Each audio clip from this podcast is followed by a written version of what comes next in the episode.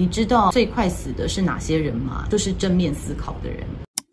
大家好，我是 Sherry，今天想跟大家聊一聊无助感。你是不是有为某些事情焦虑，或者是不管你怎么样的努力都没有办法解决，或者是达到你想要的成果？当你碰到这样的事情，你怎么办呢？最近自己跟身边的朋友似乎都有碰到这样子的状况，有些是跟职场相关的，比如说不管怎么努力，公司好像赚不了钱，或者是不管怎么努力，上司都看不到我的价值。那有些是跟身体相关的，例如明明好好有照顾自己。怎么癌症又复发了？或者是明明有照表操课、中医调理，但是怎么样都怀不上孩子？亦或是跟家人相关，比如说配偶被骗啊，父母小孩老是出状况，常常接到学校打来的电话等等，常常碰到有身边的朋友经历这样子的状况，包含我自己也是。所以今天想跟大家分享，有什么方式可以让我们自我疗愈，或者是自我提醒。其实碰到很多我们努力却不能改变的事情的时候，很容易有下列的感受，例如自责，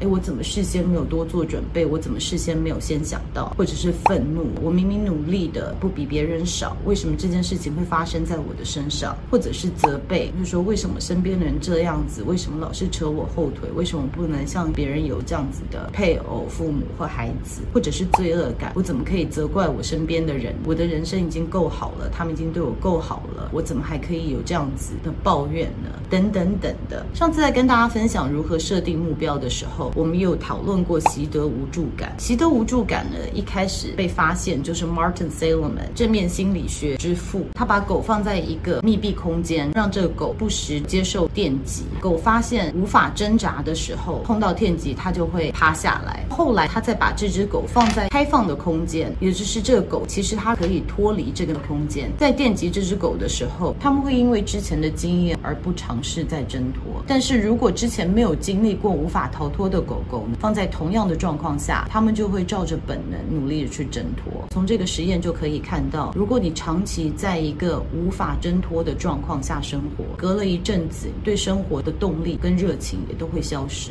我自己之前就有出现这样子的状况，为了某些事情努力了很久，可是看起来都没有一些进展，久而久之就觉得所有的事情都提不起劲。可能一开始是因为事业，久而久之就开始扩散，不管做什么，这种想法都存在在我的脑海里面，就像水打翻一样，扩散到我生活的每一处。最后，这样子的想法无限放大，变成我所有的专注力都在这上面。所以每天早上起来就会觉得，哎，又是一个无力的一天。经历过之前的那一段，我其实花了很多时间在想，如果再来一次，我可以怎么做，让那时候在黑暗中的我可以把自己拉出来，或者是碰到有这样想法的朋友，我可以怎么样帮助他们？以下就跟大家分享我们这个正面心理学家 Martin Seligman 是怎么说的。那之后也跟大家分享我自己觉得可以适用的方式。第一个就是 Adopt an optimistic explanatory style，也就是乐观的解释风格。他讲的就是说，所有事情用比较正面乐观的方式来解释。有三个很重要的点我们要去观察。第一个就是我在解释的时候，我觉得是内在的关系还是外在的关系？你觉得现在碰到这样问题，是因为都是我自己造成的，还是因为外在有不可抗拒的因素？如果你觉得所有事情都是因为你自己造成的话，那你比较难克服你的心魔，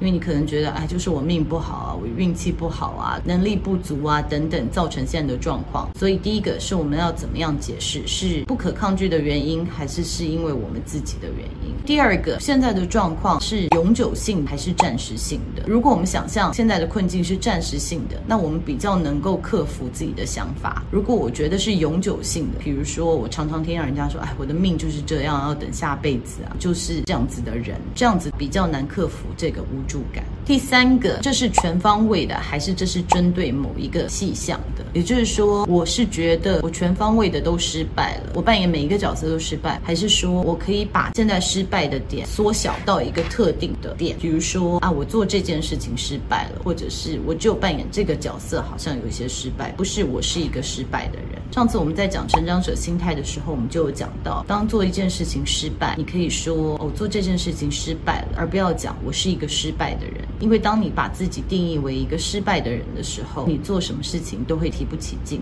我要特别提醒大家，正面思考这件事情。上一集当身体说不的那一集就有提到，当一个人强迫自己无时无刻都要正面思考的时候，其实是给自己很大的压力。因为每个人都会有负面情绪，而负面情绪是应该可以存在的，只是说我们不要沉浸在这样子的负面情绪里面，而不是不让它去发生。特别要提醒大家说，对，我们要正面思考，但是当自己难过的时候，也留一些空间，让自己可以难过，让自己可以悲伤。第二个要提醒大家有关正面思考的，就是当初在越战的时候，一位美军 James Stockdale，他被当作俘虏七年，七年之后被救出来，人家问他说：“你存活下来的秘诀是什么？”因为跟他一起被俘虏的很多人都熬不过这七年，在中间就阵亡了。那 Stockdale 讲了一件事情，说：“你知道最快死的是哪些人吗？就是正面思考的人。他们就觉得说，圣诞节到了，我一定会被救出来；春天来了，我一定会被救出来。这些人都是因为心碎、伤心而死。”他有提到活下去的秘诀，其实就是不要放弃你的信念，就是最终我一定可以活下来。但是一定要接受现在的环境其实对我自己不利，就是可以接受现实，而不过度的去包装它，让自己有这种不切实际的正面思考。所以第一个就是要正面思考，但是我们还是要实际的去面对现实的状况。第二个就是 The ABC Method for Reframing Negative Situations，重建负面情境。一开始他说的是 A B C，后来有其他心理学家还加了 D 跟 E，这些字母代表什么意思呢？第一个就是 adversity 逆境，我们是怎么样去形容我们的逆境的？这跟之前录的 SBI 有一点相似，就是我们在叙述我们的逆境的时候，我们是不是可以把情绪拉出来，用一个非常客观观的方式来描述我现在的经历？比如说，我老板就是超讨厌我的，我做什么事情他都是要挑我的毛病，那可以把它讲成说，今天在会议上我提出了一个方案，结果我的老板说这个方案不适用。就当你把情绪拉出来的时候，你就可以比较客观的看到这个状况，也许不像你想象的那么糟。那 B 就是 belief，也是你的信念，就是当你在叙述完这个逆境的时候，你的信念是什么？刚刚我们就提到，你的信念可能是我老板老是挑我的毛病，我真的是一个很糟的员工；或者我的信念是我老板就是一个老巫婆，她就是非常糟糕；或是你的信念可能可以是成长者心态，说我今天犯了一个错，那我未来有进步的空间。所以这个就是信念的部分。第三个是 consequence，结果。当你有了这个信念，比如说我就是一个很糟糕的员工，也许你就会碰到 self-fulfilling prophecy，自证预言，也就是你有可能因为因为你的信念导致你的行为也会符合你的信念。比如说，我如果觉得啊，我老是被老板骂，所以我是一个很糟的员工，你就会越来越不努力，或者是表现得真的很糟糕。所以这是 C，就是结果。D 是 disputation，辩论，就是你可以自己辩论你的结果论。比如说，发生了这件事情，我被老板骂，我真的是这么糟糕的员工吗？我是一个很糟糕、很没能力的人吗？我这样子说会不会太夸大？这样子的结论是。是不是有些争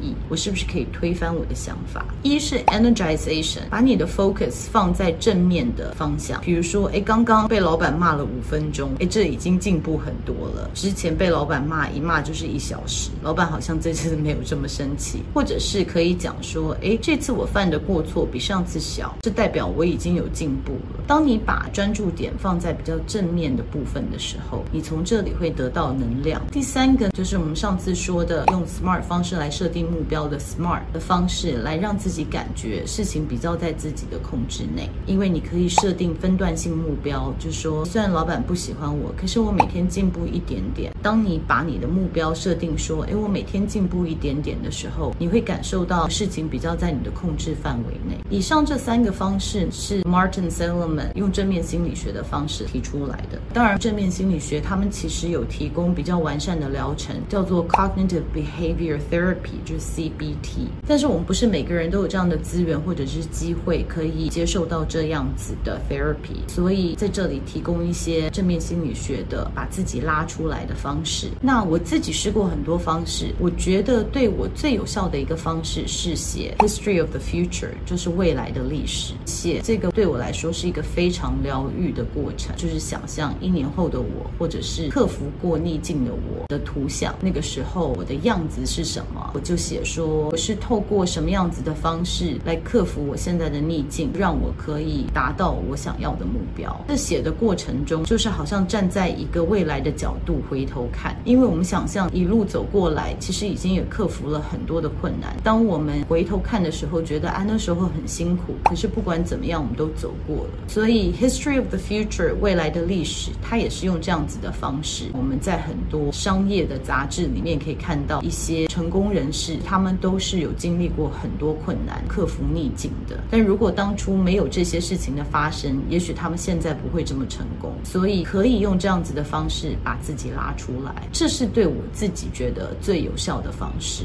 最后想跟大家提醒一下，也许你没有这样子的问题，可是你知道你身边的人有些困境而觉得非常无力、非常沮丧。在这里给你们一些建议，就是可以怎么样关怀支持他们。就是第一个，请你同理他，不要帮他做比较，不要跟他说，哎，你现在这没什么，我当初怎么样怎么样更困难，或者是哎呀，你隔壁的那个谁比你的命苦多了，千万不要给他们这样比较。我记得美国一个 comedian 在脱口秀的时候，他有讲，他在饿的时候，别人又跟他讲说，哎，非洲的难民更饿，他会回答说，mother。